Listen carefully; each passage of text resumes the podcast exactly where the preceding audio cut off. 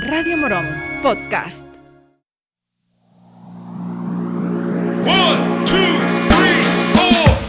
Comienza Ser Emprendedores, el espacio sobre negocios con José Aracil. Y de nuevo tenemos con nosotros a José Aracil, nuestro experto en emprendimiento y empresa. Muy buenas tardes. Buenas tardes, Rosario. ¿Qué tal? ¿Cómo estás? Bueno, pues muy bien. Hoy, em, mira, se me ha ocurrido tratar un tema que la mayor parte de los empresarios y emprendedores aborrecen, y son las finanzas. Pero finanzas básicas que tenemos poquito tiempo. Pero mira, antes de empezar, te quiero hacer una pregunta, como siempre. A ver cómo andas tú de finanzas. Escucha porque la pregunta es un poquito larga, ¿vale? Em, imagínate que cinco hermanos reciben un regalo de mil euros en total y el dinero se reparte a partes iguales. Ahora, los cinco hermanos tienen que esperar un año para obtener su parte del dinero y la inflación de ese año es de un 1%. Entonces, aquí va la pregunta. En el plazo de un año serán capaces de comprar más de lo que podían comprar al principio, la misma cantidad o menos de lo que podrían comprar hoy. Eh, menos, ¿no? Cuando sube la inflación, menos. Fantástico, efectivamente, muy bien, claro que sí, muy bien. Bueno, pues el 81% de los españoles encuestados han fallado al menos una de las tres preguntas básicas de economía. Esta es la primera. O sea, que ha habido un 81% que fallaban. Y yo he dicho, hombre, esto nosotros en ser emprendedores tenemos que intentar solucionarlo, por lo menos un poco de cultura básica empresarial, de finanzas. Así que vamos con ello. Estupendo, pues adelante, a ver qué aprendemos hoy. Pues yo creo que el primero que aprende cosas en los programas soy yo, porque mira, preparando este episodio me he percatado por primera vez que tesorería mm, pues realmente viene de tesoro. La palabra tesorería tiene sus raíces en el latín tesaurus, que significa tesoro. El caso es que en la antigüedad, te puedes imaginar, el tesoro de un rey o una entidad se guardaba en una habitación especial llamada tesaurarium. Y con el tiempo, pues esta práctica evolucionó y hoy en día, pues la tesorería sigue siendo el corazón financiero de las organizaciones, eh, gestionando y resguardando pues sus tesoros, ¿no? De manera estratégica. Sin embargo, los tesoros ya no son oro como antaño. De hecho, en la actualidad el dinero no está respaldado por metales preciosos como el oro o la plata. Es decir, los bancos centrales no cambiarán los billetes por su valor en oro o plata, sino por otros billetes o monedas de igual valor. El caso es que el empleo del dinero fiduciario, que es el, nombre correcto, se basa en la confianza que depositamos en el Banco Central, que es quien garantiza el valor del dinero a lo largo del tiempo. Y por eso el dinero se llama dinero fiduciario, porque en latín fiducia significa confianza, que es lo que depositamos nosotros en los bancos. Bueno, y ahora que ya tenemos claro de dónde viene uno de los conceptos financieros más importantes, vamos a entrevistar a Sergio de la antigua despensa para que nos ayude a explicar otros conceptos básicos. Pero antes, las noticias de emprendimiento. La Junta de Andalucía radiografía al sector del olivar para hacerlo crecer. La Consejería de Agricultura, Pesca, Agua y Desarrollo Rural de Andalucía ha abierto el plazo de exposición pública del documento de la primera Estrategia Andaluza para el sector del olivar 2023-2027. La participación de la sociedad es esencial y el plazo de exposición pública brinda la oportunidad a los ciudadanos de realizar aportaciones al documento hasta el 22 de diciembre. Bueno, ¿y por qué me ha parecido interesante este artículo? Pues porque más allá de que está bien que las organizaciones públicas cuenten con nosotros, con los ciudadanos, para hacer estrategias, pues la verdad es que he aprendido bastante sobre algo tan propio de nuestra comarca como son las aceitunas. Así que os voy a dejar unos cuantos datos que me han parecido interesantes en el artículo. Fijaos. Andalucía es la región con mayor superficie de olivar, representando el 60,1 de la superficie de olivar nacional. Y al loro, 14,2 de la superficie mundial. O sea, una pasada, 1,64 millones de hectáreas de olivar es lo que tenemos. La estrategia se ha desarrollado a partir de un diagnóstico que destaca los puntos fuertes y débiles del sector. Entre los puntos fuertes se encuentran el liderazgo andaluz en el sector olivarero mundial, eso ya lo sabíamos, la expansión de producciones ecológicas, la creación de empleo, la implantación generalizada del riego por goteo y el tejido industrial asociado al olivar. Ahora, puntos débiles que se han identificado en el informe y que tenemos. La presencia elevada del monocultivo, la limitación de la mecanización en terrenos con pendientes elevadas, la existencia de marcos de plantación amplios y la variabilidad de los precios del aceite de oliva. Bueno, pues yo creo que estos son puntos en los que tenemos que trabajar entre todos. ¿no? La estrategia propone medidas para abordar retos como la mejora de la competitividad de las explotaciones, la inversión en infraestructura y tecnologías de la información y comunicación y el fomento de la sostenibilidad y la economía circular. Bueno, ya sabéis que a mí todo lo que sea tecnologías de la información y automatización me gusta. Así que nada, os invito a leer el informe y os dejo en las notas del podcast. Si me estás escuchando en la cadena SER o cadena Dial, ya sabes, en tu plataforma de podcast favorita, busca Radio Morón Podcast y allí nos tienes, ser emprendedores. Radio Morón está donde están sus oyentes, en la FM, en los altavoces inteligentes y en este podcast.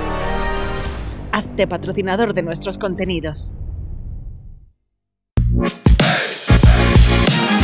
Hoy tenemos con nosotros a Sergio Bellido García, quien junto con Silvia García Reinado gestiona la antigua despensa. Vamos a dejar que nos presenten su empresa. La antigua despensa es un establecimiento de productos gourmet, como se llaman hoy en día, que es bueno, realmente ha sido la herencia de mis padres.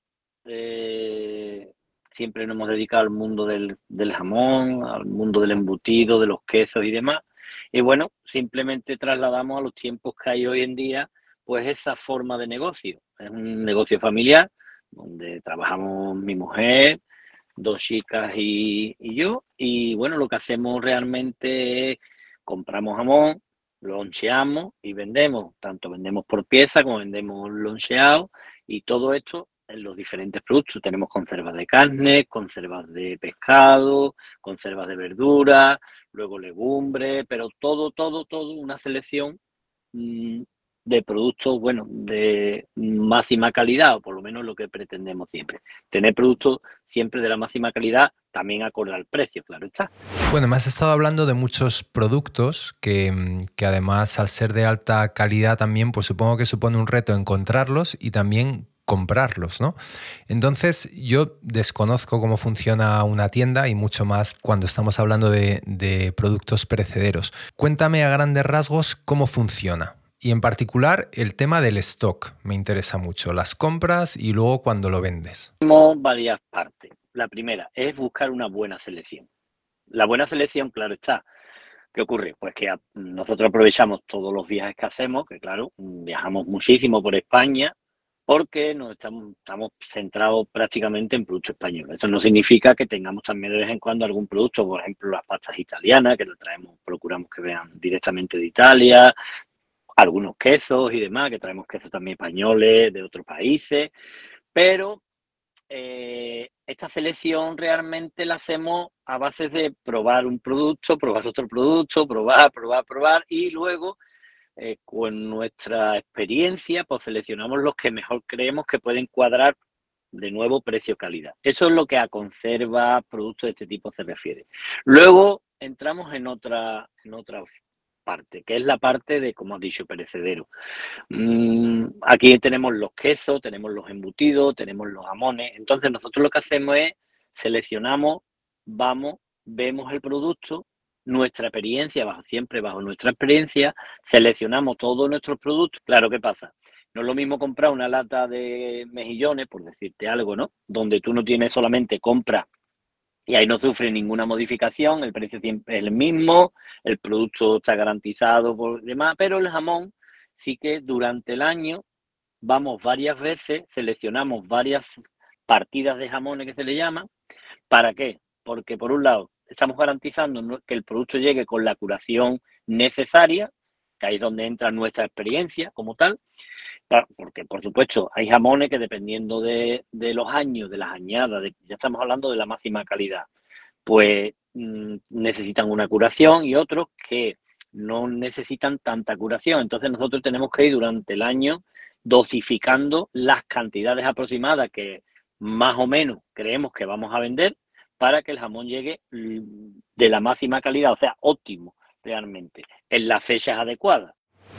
Puede que pienses que la contabilidad básica no es más que una obligación legal, que, que, para eso ya pagas tú a un contable, ¿no? Pero créeme cuando te digo que esto es algo súper necesario para que tu negocio funcione bien.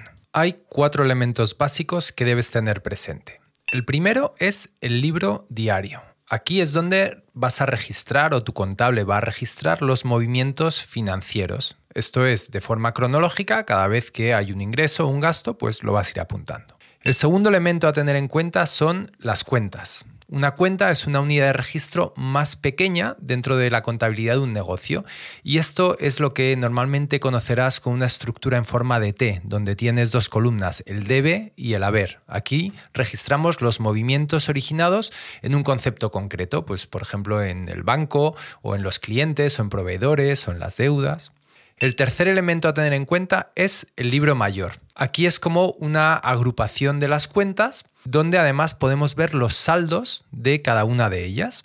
Y el cuarto punto a tener en cuenta son los estados financieros. Estos son informes estructurados a los que se traslada toda la información contable de los saldos de cada una de las cuentas. Aquí tenemos, por ejemplo, el balance de situación, que es uno de los puntos que Sergio trataba hoy. Venga, y ahora, siendo prácticos, cuando tu contable te manda el balance de situación, que a veces seguro que lo miras y dices, ¿y esto para qué me vale? Yo uno de los puntos que creo que debéis mirar como pequeña empresa son los activos corrientes. Aquí verás tres puntos principales. Uno, caja y bancos. Esta es la tesorería o el efectivo del que dispone la empresa en el momento del balance de situación. El segundo punto interesante son los clientes. Aquí tienes los saldos pendientes de cobrar, es decir, cuánto dinero le has facturado a los clientes, pero todavía no lo tienes, no lo has podido registrar porque no te lo han dado. Y el tercer punto son las existencias. Esto es de lo que hablábamos con Sergio. Sergio nos decía que él tiene que adquirir una serie de conservas, una serie de jamones, y eso él ya se ha gastado y es una existencia. Él ha gastado el dinero para adquirirlo y ahora lo tiene como un activo que va a poder vender y convertir en dinero. Oye, ¿y, tus proveedores te, financian, por así decirlo, las compras de jamón? Porque, claro, tú has dicho que tenéis un montón de jamones que os los almacenan ellos, pero tú a lo mejor ahora en Navidades supongo que vendes muchos, pero a lo mejor en, yo qué sé, en septiembre no tantos, ¿no? ¿Y, todo eso tú lo tienes que pagar por adelantado o cómo, cómo funciona? Vale, ahí tienes varias opciones. Hay veces que hay que financiar, por supuesto hay que comprar por adelantado siempre, si quieres mantener esa calidad, porque si no llega otro y lo compra. Entonces tienes que garantizarte. Primero, una vez que entras en la rueda del, mundo del jamón, siempre tienes colgado en la sierra. Vaya, siempre vas a tener jamones, más que nada porque te está garantizando la calidad que hablamos. Y claro, el, jamón, el, el jamonero tampoco te va a financiar a ti todo. Entonces, siempre tienes una parte siempre adelantada, un dinero invertido, que cuando, cuando te traen tu producto a tu casa tienes que volver a pagar ya la parte correspondiente. Además, con otra particularidad, normalmente tú cuelgas un jamón, que por eso te hablaba de lo que es una conserva de cualquier tipo. Una conserva pesa medio kilo y tienes medio kilo. Pero un jamón tú lo compras hoy con 8 kilos y cuando llega a tu casa pesa siete y medio o siete doscientos, siete trescientos, depende de la época del año donde la hayas comprado y el tiempo y como haya sido además también los veranos y demás, cuando estamos comprando productos naturales. Entonces, en, función a tenemos un tanto por ciento de merma que pierde siempre, o sea que tú puedes comprar 10 y resulta de que con el coche final han sido 11, por decir una cifra, ¿vale? Entonces, esto sí que nos sucede bastante sobre todo en el jamón, de que tú compras y luego tienes que tener un tanto por ciento que entra en merma, que es que eso es irremediable, si quieres mantener esa calidad que hablamos siempre. Al hilo de lo que nos comenta Sergio, vamos a ver un concepto y es la financiación espontánea. Vamos a suponer que tenemos una tienda de ropa. En este caso, la tienda hoy está situada en una zona fantástica de nuestro pueblo y tenemos muchísima gente que pasa y que tiene interés. Sin embargo, no tenemos suficiente capital como para adquirir más tipos de ropa que sabemos que se van a vender sin duda. En este caso lo que podemos hacer es adquirir financiación de forma tradicional acudiendo pues a alguna entidad de crédito como pudiera ser un banco. Sin embargo, eso va a tener pues una serie de costes y una serie de trámites que debemos cumplir y cuando somos una empresa pequeña o recién creada muchas veces no somos capaces de obtener esta financiación. La financiación espontánea en este caso lo que nos permite es negociar con nuestros proveedores, en este caso, por ejemplo, para que nos den una serie de condiciones de pago que nos permitan no necesitar financiación tradicional. Por ejemplo, podríamos acordar con nuestro proveedor de ropa un pago a tres meses, de tal forma que tenemos tres meses para recibir el material, colocarlo en la tienda, venderlo y empezar a pagar a nuestro proveedor. A la inversa, podéis financiaros de forma espontánea también con vuestros propios clientes, como pidiendo pagos por adelantado. Esto en el ejemplo de la tienda de ropa, pues no sería factible, pero por ejemplo, cuando somos un negocio, sí que podemos solicitar el pago de ciertos servicios por adelantado y eso nos permite financiarnos sin necesidad de acudir pues a bancos u otras instituciones yo ahora pensando ¿no? en, Navidades, ¿no? además eh, a mí vuestra tienda me gusta, me gusta mucho y, siempre en Navidades aprovechamos, pues, oye, para comprar pues, para la cena de Navidad y demás. Pero claro, yo entiendo que no todos los meses son así. Ahora en Navidades puede que tengas unos beneficios enormes, pero ha habido otros meses pues, donde has tenido que comprar el, eh, pues, el producto ¿no? y demás.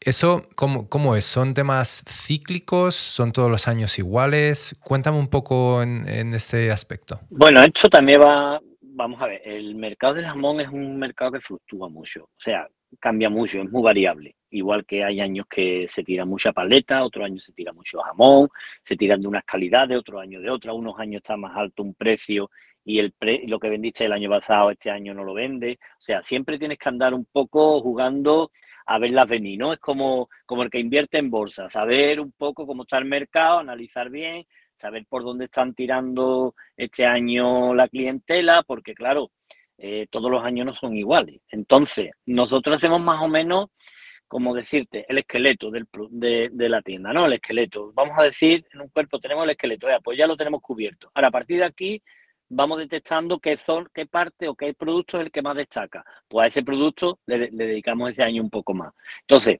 siempre, compramos lo mismo, excepto, en este caso, las campañas. Entonces, ¿qué hacemos? Pues en esas campañas invertimos en ese producto que creemos que puede ser el producto estrella. Unos años pueden ser paletas de bellota, otros años pueden ser jamones de cebo, otros años fuera de norma. Inclusive gente que te dice, yo quiero un jamón, que esta es la técnica de los supermercados. El supermercado te dice una pieza de jamón 100 euros, independientemente de la calidad. Pues a partir de aquí, ese jamón, todos los demás, si queremos vender, tenemos que andar en torno a esos 100 euros. Si mañana viene el, supermercado y dice un jamón de bellota a 200 euros, ya, pues procura buscar jamones de bellota a 200 euros, porque si no, no vas a vender ninguno. Por eso te digo de que depende del año, más o menos tenemos unas ventas ¿no? con las que contamos, que, hombre, después de con tantos años de experiencia que nosotros llevamos casi 30 años ya con esta tienda. Entonces, ¿qué nos sucede? Que con los años de experiencia nosotros sabemos más o menos unas ventas, contamos con ellas. A partir de aquí, todo lo que venga, pues bienvenido sea. Y ahí es donde tienes que andar buscando de última hora. Pero lo que es el grueso, nosotros más o menos lo tenemos controlado. Uno de los errores más recurrentes que me encuentro en las pequeñas empresas es confundir los beneficios de la empresa con la tesorería. Vamos a tomar el ejemplo de Sergio para explicar la diferencia. Si a final del mes de diciembre miramos la tesorería, veremos que en el caso de la antigua despensa seguramente ha sido un mes fantástico por la influencia de las navidades. Mucha gente compra pues, productos premium eh, para pues, pasar las navidades, mucho jamón, muchas conservas de alto valor. El caso es que eso no indica que los beneficios de la tienda hayan sido fantásticos. ¿Por qué? Porque no sabemos exactamente a cuánto se compró, ya que la compra de todos esos productos se produjo en meses anteriores.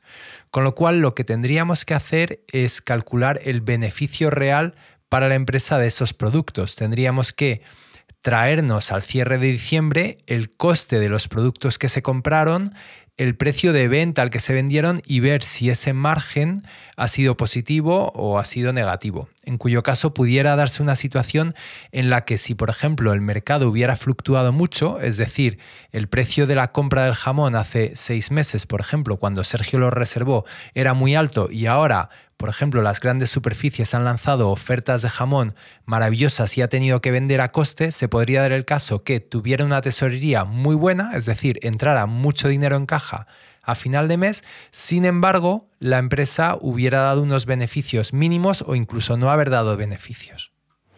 para saber si la tienda va bien o tiene que mejorar, siempre financieramente hablando, ¿no? que es el tema del programa de hoy. ¿Tú qué es lo que miras? ¿Te centras más en las ventas o en el margen bruto que le sacas a los productos o miras más el EBITDA, por ejemplo? ¿Qué, es lo que miras tú en, el día a día, por así decirlo? Nosotros tenemos estructurada nuestra tienda de, de, una manera, o sea, uno se dedica a la, a la compra y otro se dedica a la venta prácticamente, ¿vale? Somos un equipo. Claro, ¿qué pasa? Si compras bien, vendes bien. ¿Entiendes? Entonces siempre le prestamos mucha atención a la compra, porque igual que hay que vender bien, hay que comprar bien. No, porque tú puedes vender, vender, vender, vender, vender, pero resulta de que estás mal vendiendo. Entonces, para poder vender bien, se necesita, yo creo que, van unidas, ¿no? En este tipo de establecimientos. Tienes que tener muy controlados los gastos, por supuesto, los gastos, ¿sabes? Porque muchas veces te dicen, es que esto cuesta 5 y lo vendéis a 8, claro, pero es que el coche que tiene, por ejemplo, el coche que hemos tenido de, de, la luz, por ejemplo, en estos últimos años, esto ha sido brutal. ¿Qué pasa? Que prácticamente una tienda como la mía se lleva casi el sueldo de un, de un trabajador. Entonces, es como meter o un tanto por ciento más. Es decir, si yo antes abría mis puertas, tenía un, un coche, por decir una cifra, de 5.000, hoy lo tengo de 8.000 antes de abrir, antes de vender el primer cuarto de jamón. Entonces, claro, todo esto lo tenemos que controlar. ¿Dónde va esto? Pues va en el margen del producto. Si tú dices, bueno, yo meto un 10% eh, a este producto, con este 10% es que no cubro ni los gastos. ¿Qué pasa? Pues que tengo que meterle un 15, un 20, un 25 en función a. Entonces, al final, yo lo que hago es ver compra, venta, pero siempre con, con los gastos reales que tiene mi negocio. Si no, sería imposible sería imposible controlar el tema, si no iría a la ruina al minuto, porque aunque tú te creas que estás ganando, no sabes realmente lo que estás ganando.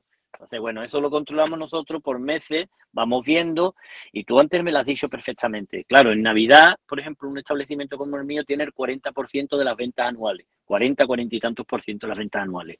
Imagínate si es importante. Pero claro, ¿qué me, qué me sucede? Enero y febrero, si yo cerrara las puertas y dejásemos todo el mundo parado, no pagásemos luz, no pagásemos renta, sería perfecto. Claro, ¿por qué? Porque las ventas que tengo en enero, febrero no cubren ni los gastos que tiene el establecimiento. Pero bueno, al final yo los números no los puedo hacer de dos meses. Al final los números se hacen de un año completo. Es como eh, yo, yo escucho compañeros que me dicen, no, es que mi negocio yo lo cierro lunes, martes y miércoles porque no vende. Ya, pero para que venda lo que vende el fin de semana, tienes que tenerlo abierto durante toda la semana, por lo menos es el equilibrio que yo he buscado, que siempre he buscado. Hay una cosa que tienes que meter en la cabeza y nunca, nunca se te puede olvidar, y es que el margen no es el beneficio, ¿de acuerdo? El margen es el importe obtenido de cada venta que vas a destinar a cubrir los gastos fijos de la empresa. Es decir, si tú estás comprando un jamón por 60 y lo vendes por 100, tu margen son 40, pero ese no es tu beneficio. A eso le tendrás que quitar todos los costes que nos estaba comentando Sergio hace un rato, donde hablamos de la luz, el coste de la tienda, los operarios, los todo eso hay que quitarlo y de ahí es de donde vamos a sacar el beneficio real que ha tenido la empresa. Eso debes llevarlo siempre muy muy controlado. ¿Tienes algún consejo práctico ¿no? que pudieras dar a otros pequeños empresarios eh, sobre cómo mantener este equilibrio financiero y sobre todo en el sector de la alimentación? ¿no? ¿Algún truquillo, alguna cosa que tú, creas que, que a ti te ha venido bien y quieres compartir? Si tú coges y en un pueblo como el nuestro eres capaz de hacer que el boca a boca funcione y en el caso financiero, como me dices, controlar, como te he dicho desde el principio, tanto los gastos como como ventas, compras, yo creo que esto es fundamental. Creo que teniendo esto, preocupándote un poquito nada más y luego darle visibilidad a tu negocio. Una vez que le des visibilidad a tu negocio, la gente te conoce, saben cómo eres, funcionas bien. Mm, precisamente Morón en ese aspecto es un pueblo agradecido y nosotros estamos muy agradecidos a nuestra clientela porque nos hacen que todos los días nos preocupemos por traer lo mejor y ya te digo que haciendo esto eres capaz de competir contra un grande contra los grandes, que son en un momento dado lo que a las empresas como la mía le hace bastante daño. Yo, yo, mira, hay una cosa que escucho siempre en Morón de la Frontera, que es cuando dicen, oye, van a abrir una gran superficie que da tantos puestos de trabajo. Yo digo que si nos compararan a los pequeñitos, realmente volumen de compra-venta personal trabajando con un grande, veríamos el montón de puestos de trabajo que perdemos cuando viene. Y estos dineros que, que son nuestros se redundan en Morón, porque nosotros las compras, la mayoría, el 80% de las compras normal se hace, o sea, de mi casa las hacemos en Morón. Por lo tanto, yo pienso que todo esto a, nivel económico redundaría en nuestro pueblo y sería mucho mejor que, que, que una gran superficie como tal. ¿Estamos? Porque yo digo que si yo controlo tanto estos márgenes para poder dar mejor precio, yo, porque estas comparaciones las hacemos nosotros y, cuando quiera me pongo con el que quiera. Precio-calidad de un producto en mi tienda con precio-calidad de un producto en una gran superficie, estamos hablando de jamones en este caso, yo me pongo lo que quiera. De precio-calidad. Ahora bien, si lo que comparamos son productos que van por debajo de la calidad que ellos ofrecen, por supuesto ellos están mejor precio que nosotros, pero es que ese producto no lo quiero yo en mi casa. Tú coges una línea, yo me dedico al café, pues voy a tener mejor café que hay en Morón. Y yo digo que ese negocio al final va a triunfar. Y ese hombre lo que tiene que hacer es comprar el mejor café al mejor precio y ver los márgenes con los gastos que tiene. Ya está, no es más, no hace falta más, aquí no hace falta más varita mágica de nada. Y ahora trabajar, que es lo que hacemos los autónomos, ya muchas horas, trabajar, trabajar muchísimo.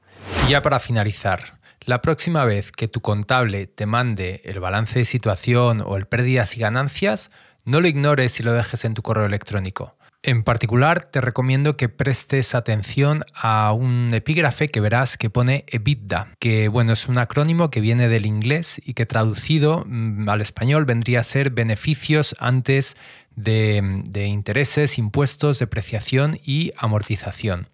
Y esto pues es una medida financiera que se utiliza para evaluar pues, cuál es el desempeño operativo de, de, una empresa, excluyendo los efectos de la estructura de capital, de los impuestos, de la amortización de activos. Vamos, esto te va a dar una indicación de cómo está yendo tu negocio realmente. Y es muy interesante que lo utilices para compararlo con eh, periodos anteriores de forma desestacionalizada, es decir, compara cómo ha sido el EBITDA del año anterior en el mismo trimestre, por ejemplo, y con eso te puedes hacer una idea de si este año lo estás haciendo mejor o peor que el año anterior. Y si eres un emprendedor o una empresa nueva que estás empezando, es relativamente fácil encontrar en Internet pues, cuál es el EBITDA de empresas en tu mismo sector que pudieran ser incluso competencia tuya, con lo cual te puedes hacer una idea de cómo les está yendo a ellos y qué, qué EBITDA es el que debes intentar conseguir con tu negocio siendo similar.